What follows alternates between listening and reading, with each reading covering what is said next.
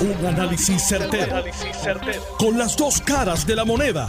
Donde los que saben no tienen miedo a venir. tienen miedo a venir. Esto es el podcast de Análisis 630 con Enrique Quique Cruz. 5 y 6 de la tarde de hoy, martes 29. Martes 29 de noviembre del 2022. Tú estás escuchando Análisis 630. Yo soy Enrique Quique Cruz y estoy aquí de lunes a viernes de 5 a 7, en una carta enviada por David Skill de la Junta de Supervisión Fiscal con fecha de hoy, 29 de noviembre del 2022, dirigida a Fermín Fontanet Gómez, director ejecutivo de las alianzas públicas o privadas, la Junta de Supervisión Fiscal le dejó saber a Fermín Fontanet que luego de revisar el contrato enmendado la Junta de Supervisión Fiscal concluye que ha aprobado con observaciones el contrato presentado ante la Junta para la extensión del contrato de Luma Energy. Las observaciones relacionadas a esta propuesta de enmienda están en el apéndice A y eso pues lo vamos a discutir más adelante con el licenciado John Mott. La Junta también deja saber que su revisión eh, del contrato y de las enmiendas con Luma está limitado al cumplimiento de que todo esto se lleva a cabo bajo la ley promesa, que tiene que ver con el plan fiscal. Y esa junta, esa, perdón, esa carta la firma el, el General Counsel, el consejero principal, el licenciado Jaime A. El Curi. Y dice que esta carta es solamente para las P3 y solamente respectivamente a la propuesta de enmiendas con el contrato de Luma Energy. Así que, señores, la decisión ya está final, la decisión ya está presentada, ya está plasmada. Esto luego es un proceso, para que estemos claros, que se está llevando a cabo ahora mismo, pero es un proceso, esto es una pantalla, vamos a estar claros de esto. O sea, esto se ha dicho desde hace ya meses de que el contrato de Luma lo van a extender. Yo ayer me cuestioné si Luma quería que el contrato se extendiera, porque ayer ellos sacaron una información que estaban pidiendo 7 millones de dólares más en el contrato por el alza del costo de la vida. Y la mía. Y la de ellos. La de ellos vale más que la mía. Y la de ustedes también. Impresionante. A 48 horas de que se venciera ese contrato, esas enmiendas, Luma le deja saber a todo el mundo aquí que quiere 7 millones de pesos más. Dios mío. Ahora, esto forma parte del proceso que en último minuto se estableció en donde el gobernador anunció hoy que él primero va, antes de él emitir cualquier tipo de decisión u opinión, él va a dejar que la junta de directores de las alianzas público-privadas que están reunidas hoy se exprese al respecto, que luego la Junta de Gobierno de la Autoridad de Energía Eléctrica, que se reúne mañana por la mañana, se exprese al respecto, ya la Junta de Supervisión Fiscal se expresó y él va a ser el último en expresarse, que va a decir lo siguiente, apúntelo, apúntelo, va a decir lo siguiente. Luego de haber escuchado las decisiones de la Junta de las Alianzas Público-Privadas, de la Junta de Gobierno de la Autoridad de Energía Eléctrica, pues le damos paso a la determinación de continuar con Luma Energy por 15 años. ¿Cuál es el problema de esto? Si se están hablando de enmiendas, es imperativo que la administración de Pedro Pierluisi establezca unos sistemas de auditoría, unos sistemas de supervisión y unos sistemas de cumplimiento para que lo que esté en ese contrato sea lo correcto. Y yo espero, espero, después de tanta junta, después de tanto gobierno, después de tanta gente metida en esto, que son básicamente maniquíes en un escaparate, yo espero que por lo menos este nuevo contrato, estas enmiendas, cubran las deficiencias que tenía el contrato anterior. Pero eso soy yo. Eso es lo que yo esperaría. Eso es lo que si yo estuviese a cargo del proceso hubiese pedido, hubiese exigido. Pero como no soy yo, con mucha probabilidad no ocurra lo que yo hubiese preferido que ocurriese. Esto es así de sencillo. Aquí no hay que buscar la mano. Así que, dejando ese tema para más tarde con el licenciado John Mott, que va a estar conmigo aquí a las 5 y 30, no me voy a olvidar, y antes de que vaya con Edras Vélez, voy con él ahora, y antes de que vaya con Edras Vélez, quiero recordarles a ustedes quiénes fueron los representantes en la Cámara Popular que el 9 de noviembre votaron a favor de que hayan armerías y clubes de tiros a 300 metros o más de las escuelas.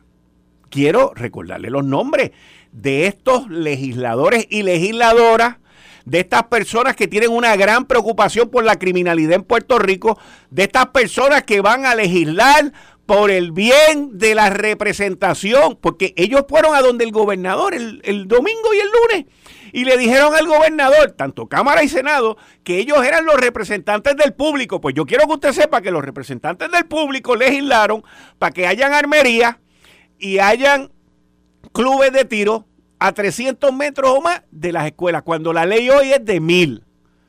Pues mire, Orlando Aponte Rosario, a favor. Eladio J. Cardona Aquiles, a favor.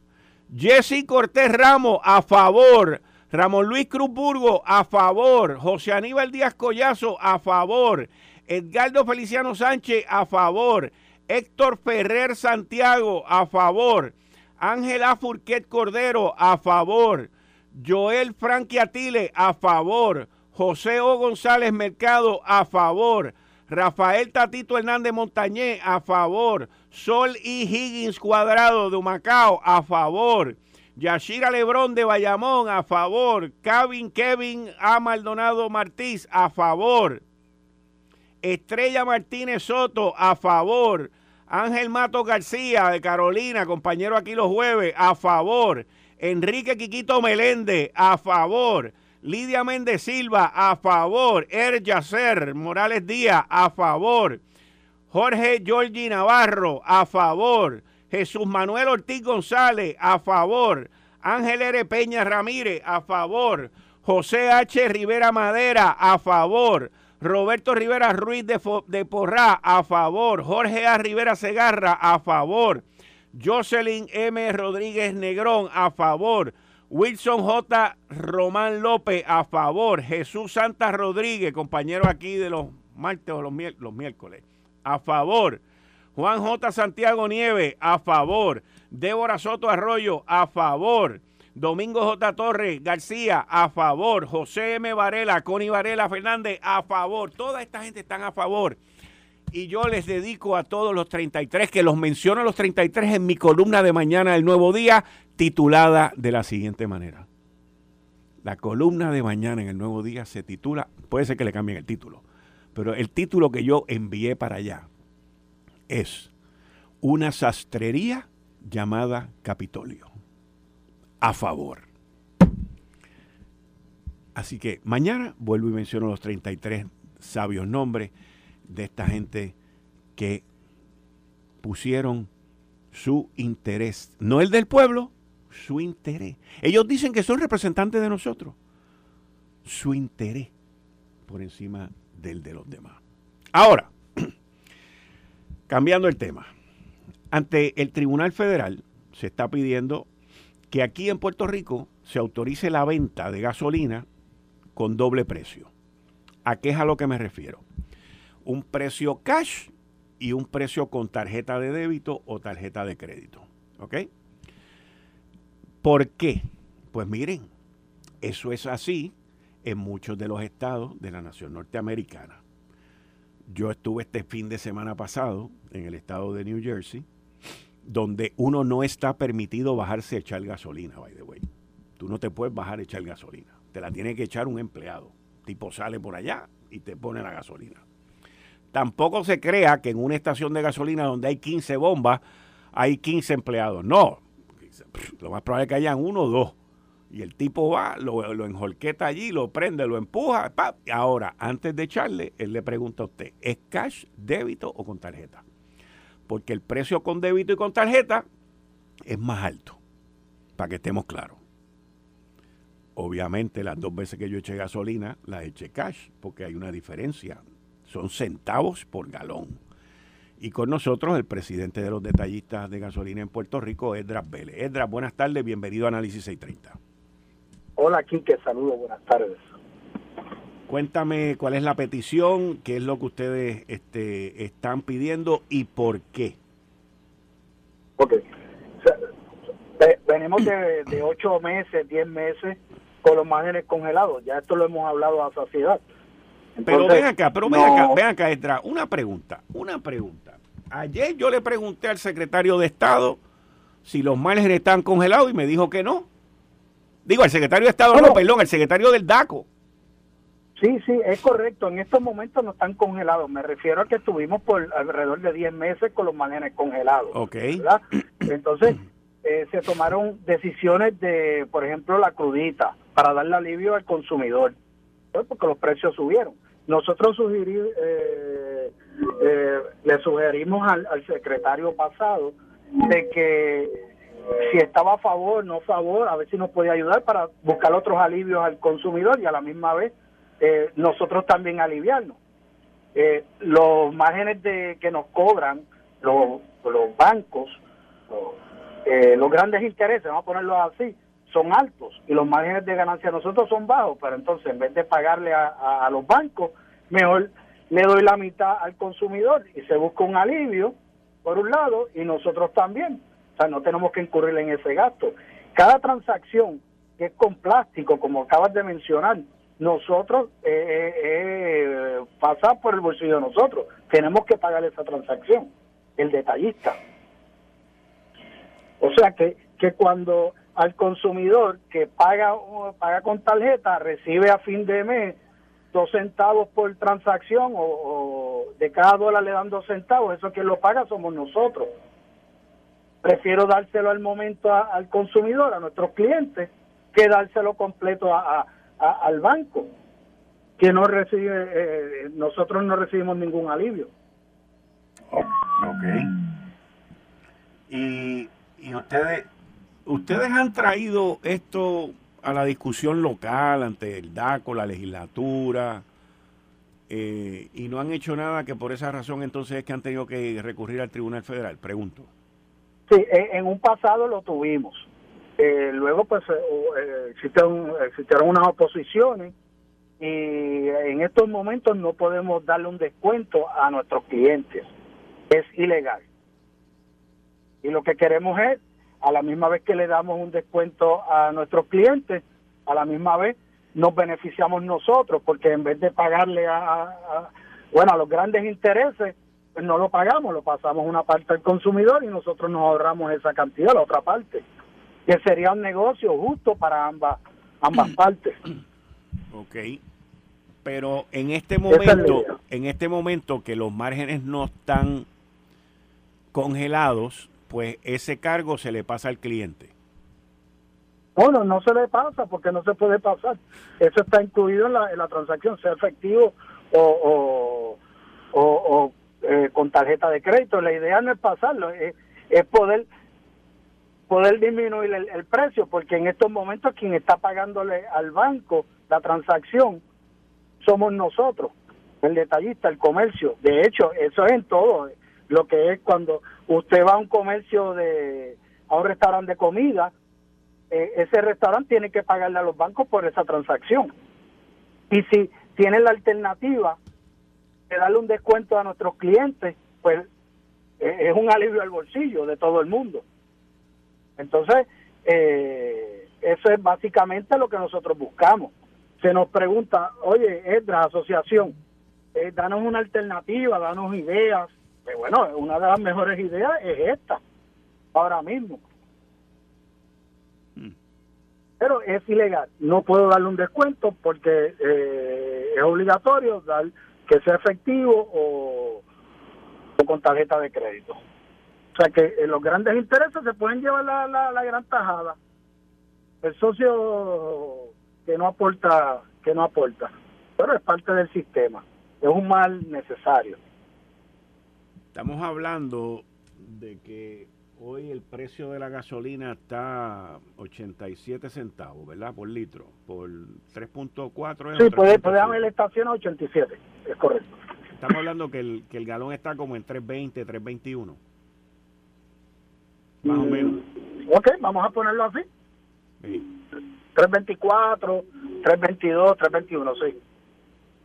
O sea que estamos hablando de que el 3%, el 3%. Lo que pasa es que si nos vamos por la partida del por ciento es de la ganancia de nosotros por el galón que vendemos. O sea que ese por ciento eh, que se llevan los bancos es mayor de ese 3%, ¿me entiendes? Sí. Porque la gran partida ahora mismo lo que ocurre es que es un 80%. Cada, de las ventas totales en combustible, básicamente es un 80% de la venta total de nosotros. Es un 80% de la venta total de ustedes lo que se está llevando a cabo las transacciones con tarjeta. Es correcto, de un 65 a un 80%. Prácticamente todas las transacciones en estos momentos son así. O sea que eh, el, el costo por dar ese servicio es bien alto. Es, por por ciento, no es por, por centavos. Como recuerda que, que nos, nos implantaron un tope en centavos. El problema es que todo lo que nosotros pagamos es a por ciento. si todo aumenta, es mayor la cantidad y la ganancia es menor. Wow. Bueno, pues vamos a ver en qué termina esto. Cualquier cosa nos deja saber. Claro que sí, Quique, y, siempre a la orden. Como siempre. Eh, y nosotros nos debemos al consumidor, a nuestros clientes.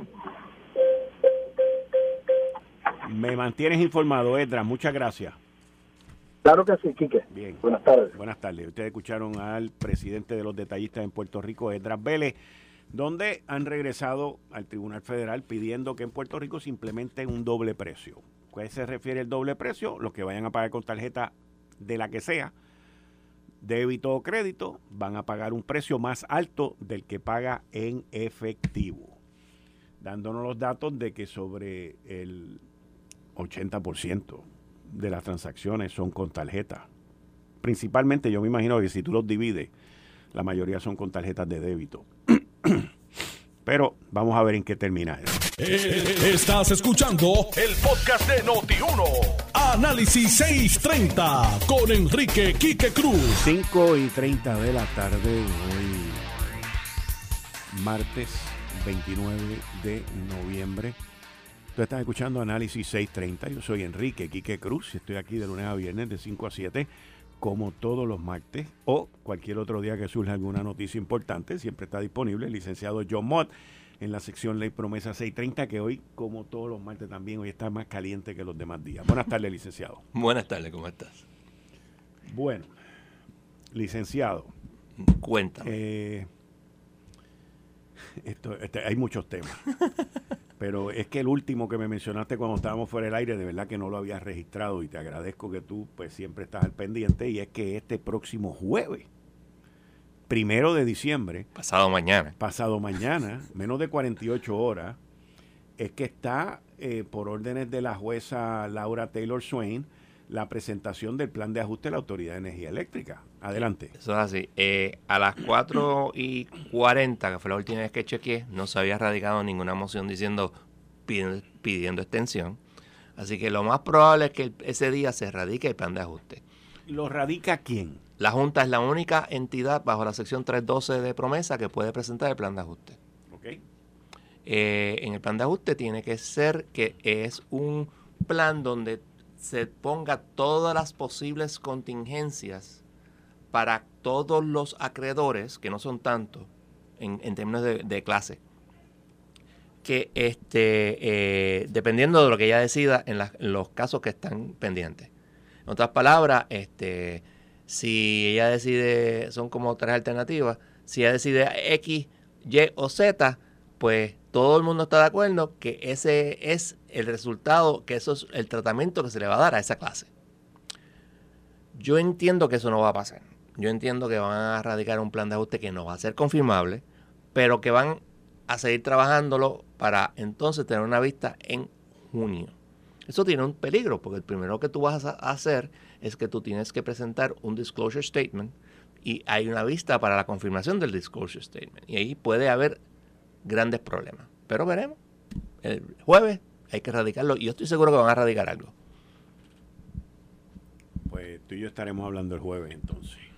A ver qué es lo que ocurre. Y a base de lo que radiquen, tú más o menos puedes analizar y evaluar cuál va a ser la, la acción que tome la jueza, porque la jueza dio unas instrucciones muy específicas sobre lo que tenían que someter. ¿Eso es correcto?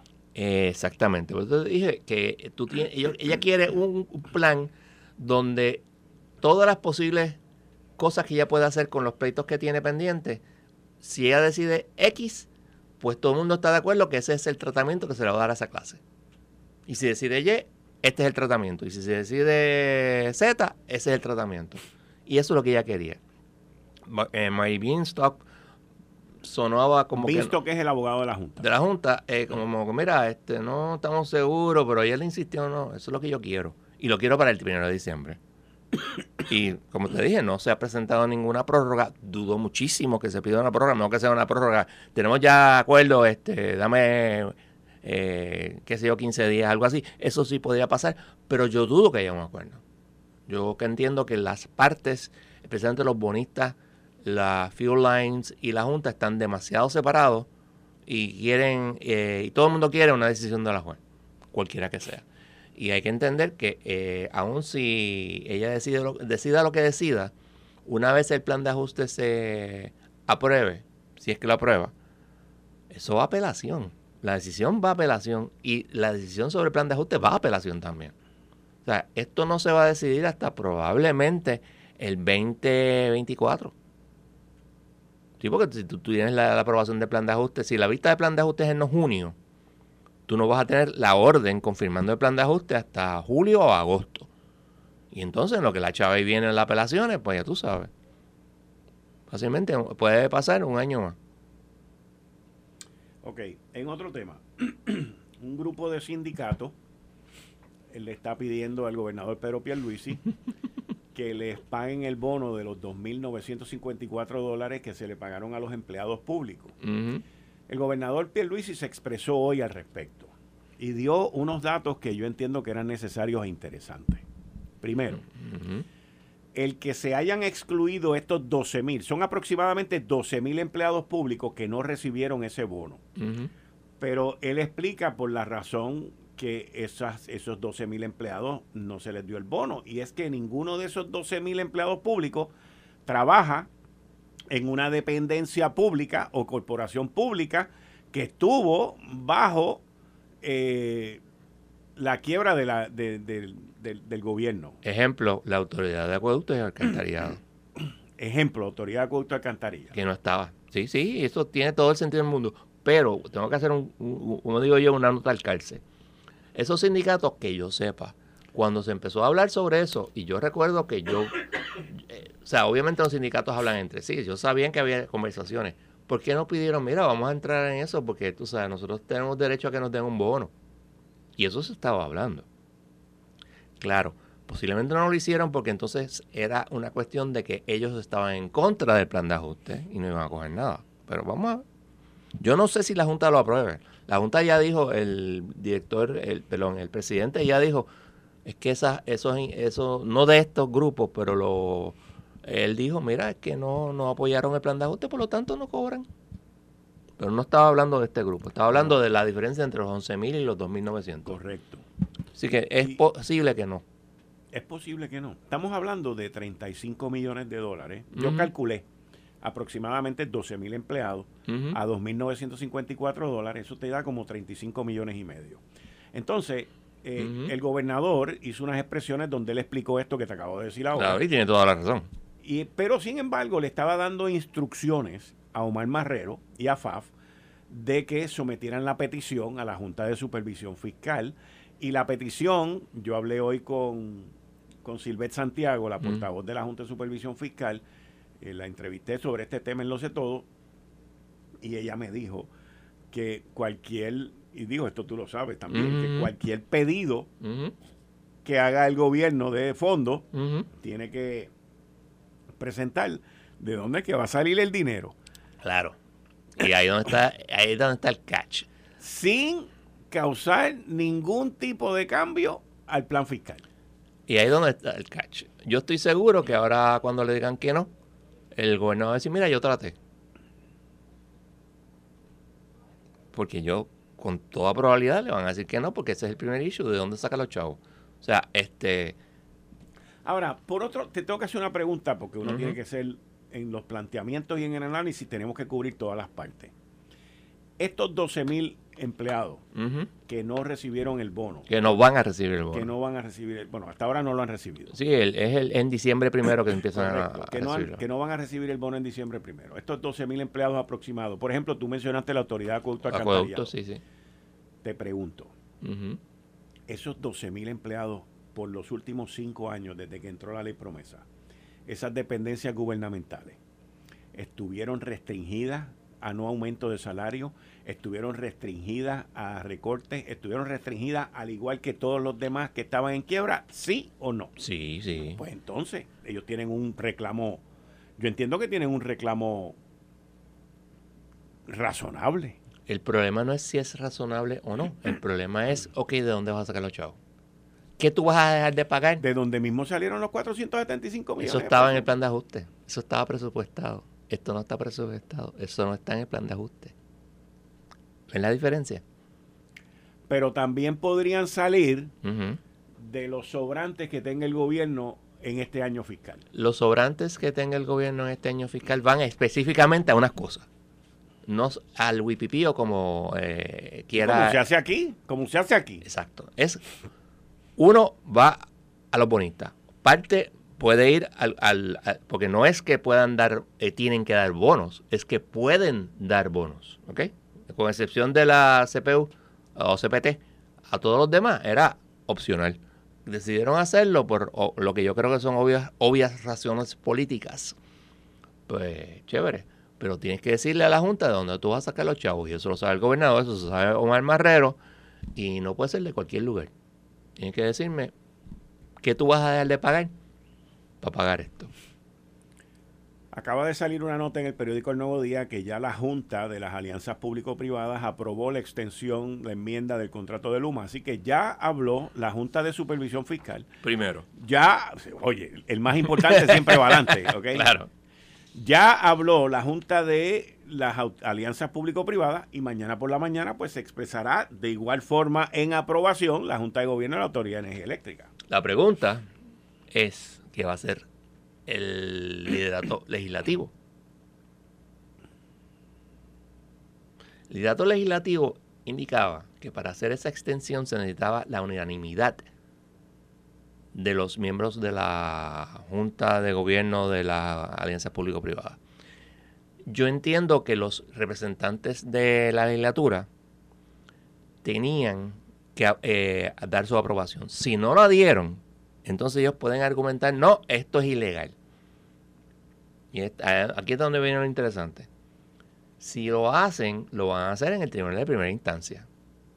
Entonces la Junta, la, perdón, la Junta no, eh, la, autoridad, la autoridad público-privada, etcétera, etcétera, va a remover el caso al Tribunal Federal porque tiene que ver con la Autoridad de Energía Eléctrica, que está en quiebra.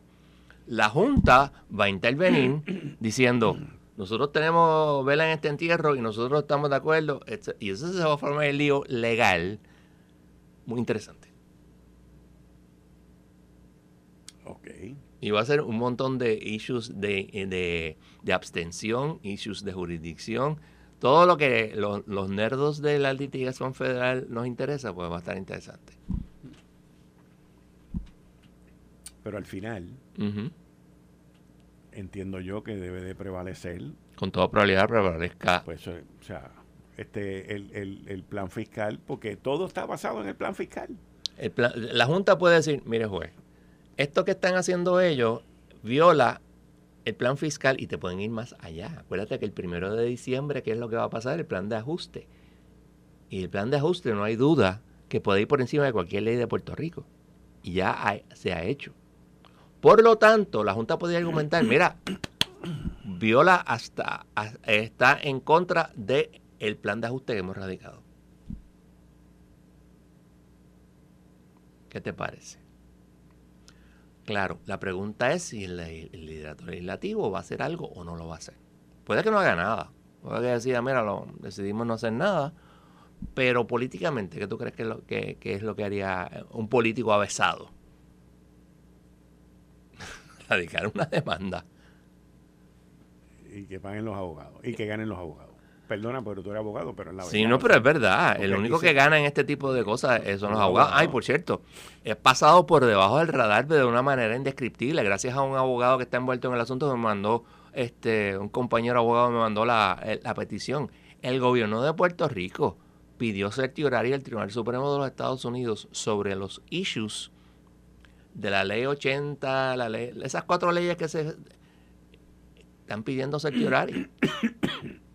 Tiene la, creo que la Junta tiene hasta el 16 de diciembre para decirlo. Explícale a la gente lo que es el certiorari. Okay. El Tribunal Supremo de los Estados Unidos es un tribunal que tú tienes que pedirle, como muy, tiene muy pocos casos que son originales. Entonces, mire, juez, el tribunal apelativo se, se equivocó, este, por favor, revóquelo. De alrededor de 10.000 peticiones anuales se conceden 80, que es .08, .08 del 1%. O sea que es bien poco probable que se conceda. Sin embargo, el caso del, um, Centro de Periodismo Investigativo, se concedió el certiorari porque lo pidió la Junta. Eh, eh, cuando el Tribunal Supremo de Estados Unidos concede un certiorari, el 70% de las veces revoca la decisión del Tribunal de, de, Apelativo. Así que esos son issues un poquito diferentes.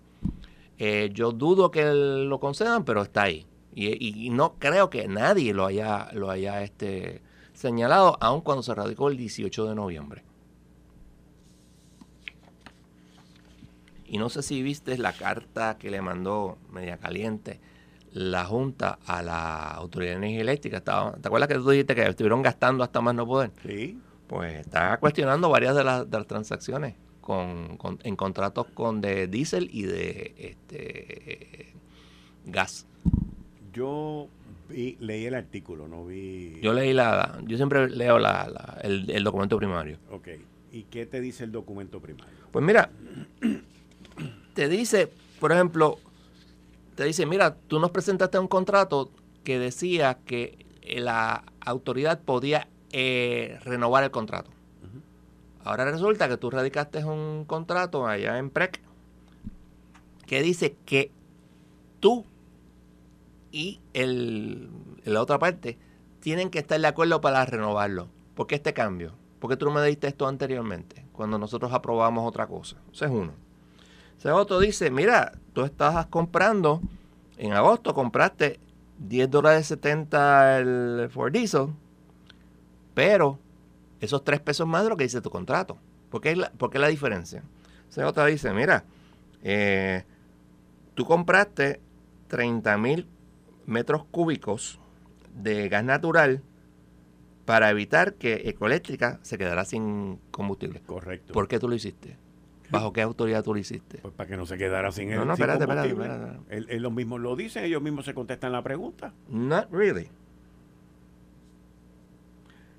Mírate la segunda. Please explain since when PREPA was aware it would face natural gas supply shortages at Ecoeléctrica. Okay. Esto va más allá. Está preguntando más allá de todo esto. Está eh, cuestionando la administración de, ese, de esa... De esa transacción. De esa transacción el, el, judgment, es como se llama la palabra en inglés. Si lo pudiste haber, haber, hecho de otra manera. Sí, sí, sí. Eso, es bien fácil, que se siente un analista y que se siente un abogado y que se siente un consultor que se gana miles de dólares haciendo estas preguntas y es bien chévere dos meses después que Puerto Rico estuvo a punto de irse a oscura a preguntarle al tipo que se supone que tenga el combustible para que la luz prenda es una chulería. Es una chulería. Sí, pero Quique, tienes que ver esta parte. Puede que tú tengas toda la razón en el mundo, pero la Junta está cuestionando la administración de prepa, lo cual tú y yo sabemos que no había hecho anteriormente. Eh, esa es la importancia de eso que está pasando. No que si tienen razón o no, eso es irrelevante. Es el hecho de que se están metiendo en el day to day de la administración de prepa, lo cual presenta varias preguntas. No, pero, oye, los aplaudo que cinco años más tarde lo están haciendo.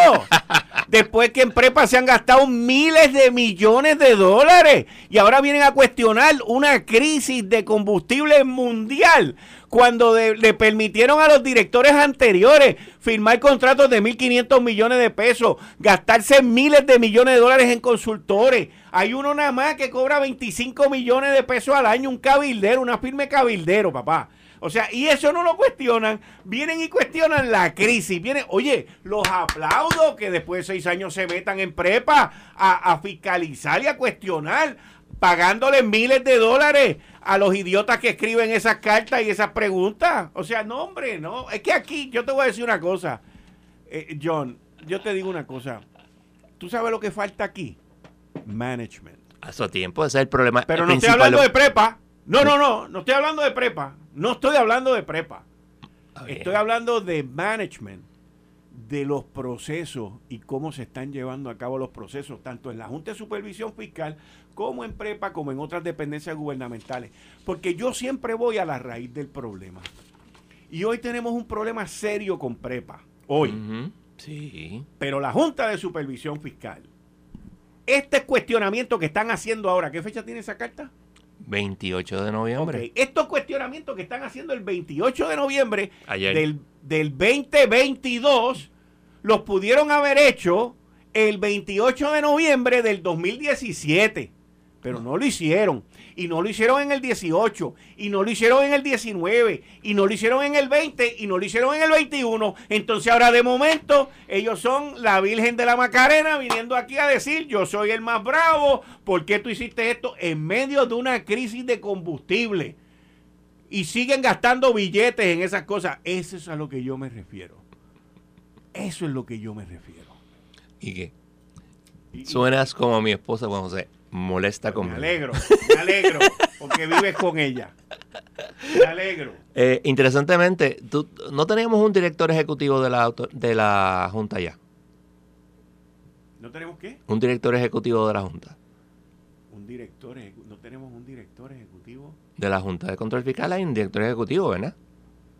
Ah, sí, pero ese tipo no llega todavía. Ah, no llega todavía. Ah, ok, está bien. No, porque la carta no la firma él. Pues seguro que no. Ese tipo no llega todavía. ¿Y cuándo llega? Ese va a llegar después que hagan todo esto. Cuando tú comienzas un nuevo trabajo, ¿ok? Esto es Standard Operating Procedure con los del norte. Tú pides llegar con la mesa blanca. Tú pides llegar con las cosas ahí. Entonces la Junta lo que está haciendo ahora es sacando toda la basura de lo que no ha hecho para cuando Mujica llegue, pues llegó Mujica. Mujica llegará que primero de, enero. Lo más probable, sí, porque él tiene unos compromisos por los cuales tiene que cumplir. y él no puede salir corriendo de allá para acá. Y él no quiere que todos estos líos le toquen a él. Le van a tocar. Pues, pues, ¿Tú crees que esta carta la va a contestar la, la autoridad el 16 de diciembre? Va a pedir prórroga y si no la pide va a dar un montón de razones inválidas y ya tú sabes, estaremos en ese traqueteo. En enero le va a tocar a él.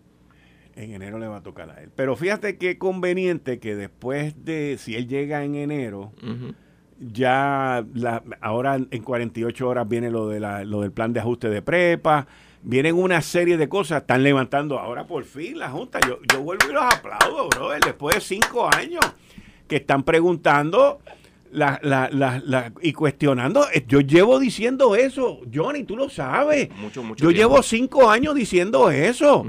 Ahorita tú y yo estábamos hablando de que cuando llegó Lisa Donahue, dejaron de pagarle al sistema de retiro. Sí, eso Estamos hablando de que el 2014. año que viene, el año que viene, se deben de cumplir como 8 o 10 años desde que Elisa Donahue este, estuvo Nueve, aquí. nueve. 9 años. 2014 Pues fue 9 que la años a 100 millones son 900 millones de pesos que el sistema de retiro de la Autoridad de Energía Eléctrica dejó de recibir. ¿Tú sabes lo que es un sistema de retiro que le hayan quitado 900 millones de pesos? O sea, eso Imposible. pues eh, yo lo sé, pero aquí nadie dijo nada. La Junta entró y no le dijo a la, a- a la Autoridad de Energía Eléctrica, mira, papá, tú no estás pagando deuda, vamos a coger de ese dinero y vamos a guardarlo, vamos a pagar por lo menos el plan de retiro. La Junta no hizo eso, ni, la Junta ni los tenía gobernantes la- tampoco. La potestad para hacerlo. Pues seguro que sí. Hay una Por parte eso de es- promesa que específicamente dice que tú puedes decir, la Junta puede decir que se pague la- se paguen ciertas deudas. Porque es parte del plan fiscal. De hecho, Pero la la deuda de, de la- del gobierno con los retirados permitió que se pagara. Y esa Correcto. una deuda y se Correcto. pagó. Yo no tengo problema con eso, ¿verdad? Yo tampoco. Pero dejaron al garete a la Autoridad de Energía Eléctrica. Y Dejaron. ahora, de momento, mira, sale un, ahí un analista diciendo, ¿y por qué tú compraste esto? ¿Y por qué tú pagaste aquello? Mira, bro, morón. Puerto Rico estaba a punto de irse sin luz, de quedarse sin, sin energía eléctrica, y tú me vienes a mí a cuestionar, porque tú no te metes aquí cuando había el problema, a tomar las decisiones. Así le contestaría yo. ¿Cómo tú me venías a preguntar dos meses después? Dos meses después, cuando ellos vieron en los periódicos que esas transacciones se anunciaron y se llevaron a cabo, ¿por qué no levantaste la bandera en ese momento? Y la vienes a levantar ahora pagándole miles de pesos a un idiota ahí que esté haciendo análisis y escribiendo preguntas. No, hombre, no. Lo que está mal está mal. Licenciado Mott. Yo, lo único que te puedo decir es que sabemos y hemos discutido eso en múltiples ocasiones, que la Junta, desde que perdió el caso con Samot, no ha hecho nada con la Autoridad de Energía Eléctrica. Así que no sabremos qué vamos a hacer Está bien. Te veo el martes. No, el jueves. Vamos a hablar el jueves. el jueves, si estamos vivos todavía. Dale. Esto fue el podcast de Notiuno. Análisis 630 con Enrique Quique Cruz. Dale play a tu podcast favorito a través de Apple Podcasts, Spotify, Google Podcasts, Stitcher y notiuno.com.